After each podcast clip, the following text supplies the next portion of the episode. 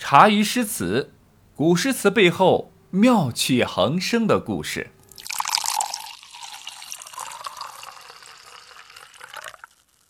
前面写了那么多诗人，个个是才华横溢，但是也个个棱角分明。最后呢，几乎很难在政治仕途上有所作为，不是芝麻官小，就是被贬被流放。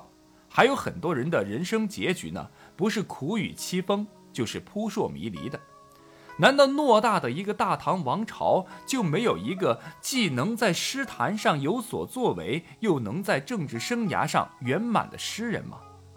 答案肯定是有的，他就是一生形象都是老同志和事佬的老干部贺知章同志。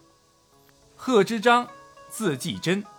出生在唐高宗李治的显庆四年（公元659年），和我们之前讲到的初唐四杰呢是同一个时代的人物。他的出身老家呢是在越州永兴，也就是现在的浙江杭州萧山地方。这是一个人杰地灵、富庶的好地方。贺知章呢虽然不是什么神童出生，但是学习成绩呢那也是相当优秀。如果不是他出生和成长的年份不好，也许呢早就出人头地了。贺知章的童年和求学阶段，正是初唐政权最混乱的时期。唐高宗与武则天从恩爱夫妻到互相争权夺利，武则天技高一筹，熬死了唐高宗，自创大周朝。这样的政权频繁更替。谁也没有心思来注意到越州这个地方出了一个大才子贺知章，所以呢，尽管贺知章在越州当地少以文辞之名，但是直到他三十六岁，竟不惑之年才考中了进士。什么出名要趁早，又或者像王勃、杨炯、骆宾王此类动辄七岁、十岁就开挂的神童相比，贺知章真的不算什么。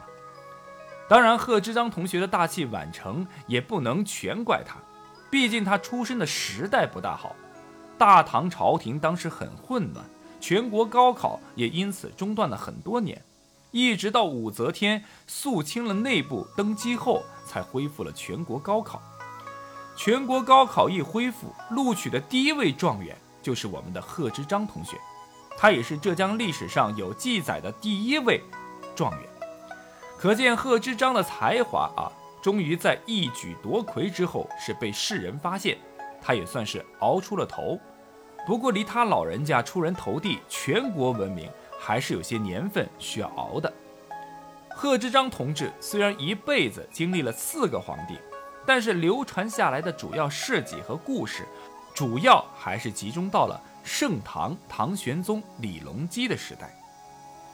那么，从三十六岁中进士入仕到八十六岁病逝，中间近五十年的时间，贺知章同志是凭借什么本领，能够在波谲云诡的大唐王朝，特别是他所处的一系列混乱的朝局当中屹立不倒，还能够越混越好呢？告诉大家，他最大的一个本领就是情商相当的高。嘴巴不是一般的会说话，比起初唐四杰等人，也许贺知章的诗歌没有他们精彩纷呈，但是贺知章谦虚呀，不惹事儿啊。比起直白讨领导欢心的宋之问，贺知章更懂得的是适可而止，张弛有度，夸人但不油腻。别说夸人了。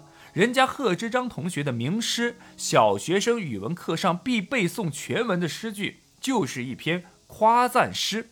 只不过别人夸的不是人，而是树。碧玉妆成一树高，万条垂下绿丝绦。不知细叶谁裁出？二月春风似剪刀。这首咏柳诗句是贺知章同学年轻的时候写的一首诗。你看看人家写一棵柳树吧，就把柳树夸赞得清新自然，毫不做作。首句直接写树，说这个柳树啊，您就像一位经过梳妆打扮的亭亭玉立的美人儿。为了形容这个美人儿，还给她赋予了一个不露痕迹的典故，那就是“碧玉”二字。南朝乐府有《碧玉歌》，其中“碧玉破瓜时”已成名句。还有南朝萧绎写的《采莲赋》当中有一句“碧玉小家女”也很有名。后来呢，就是我们大家广而告之的“小家碧玉”这个成语。碧玉妆成一树高，就自然而然地把眼前这棵柳树和那古代质朴美丽的平家少女联系在了一起，而且联想到她穿着一身嫩绿。楚楚动人，充满青春活力的模样。都知道咱们中国自古就是产丝的大国，丝绸为天然纤维的皇后，向以端庄华贵、飘逸著称。那么贺知章用丝绸的装扮赋予了这棵柳树的风韵，就可想而知了。到了后面，贺知章同学为了加强赞美，故意反问了于景。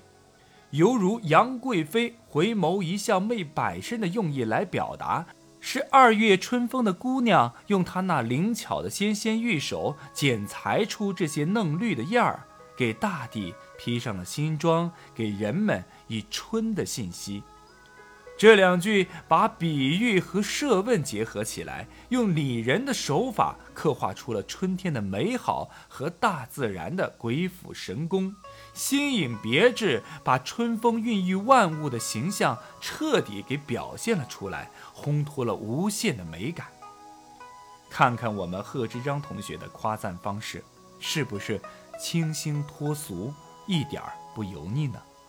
有了这样的本事。贺知章行走在朝局复杂、风云变幻的大唐王朝，就有了更多的安身立命之本。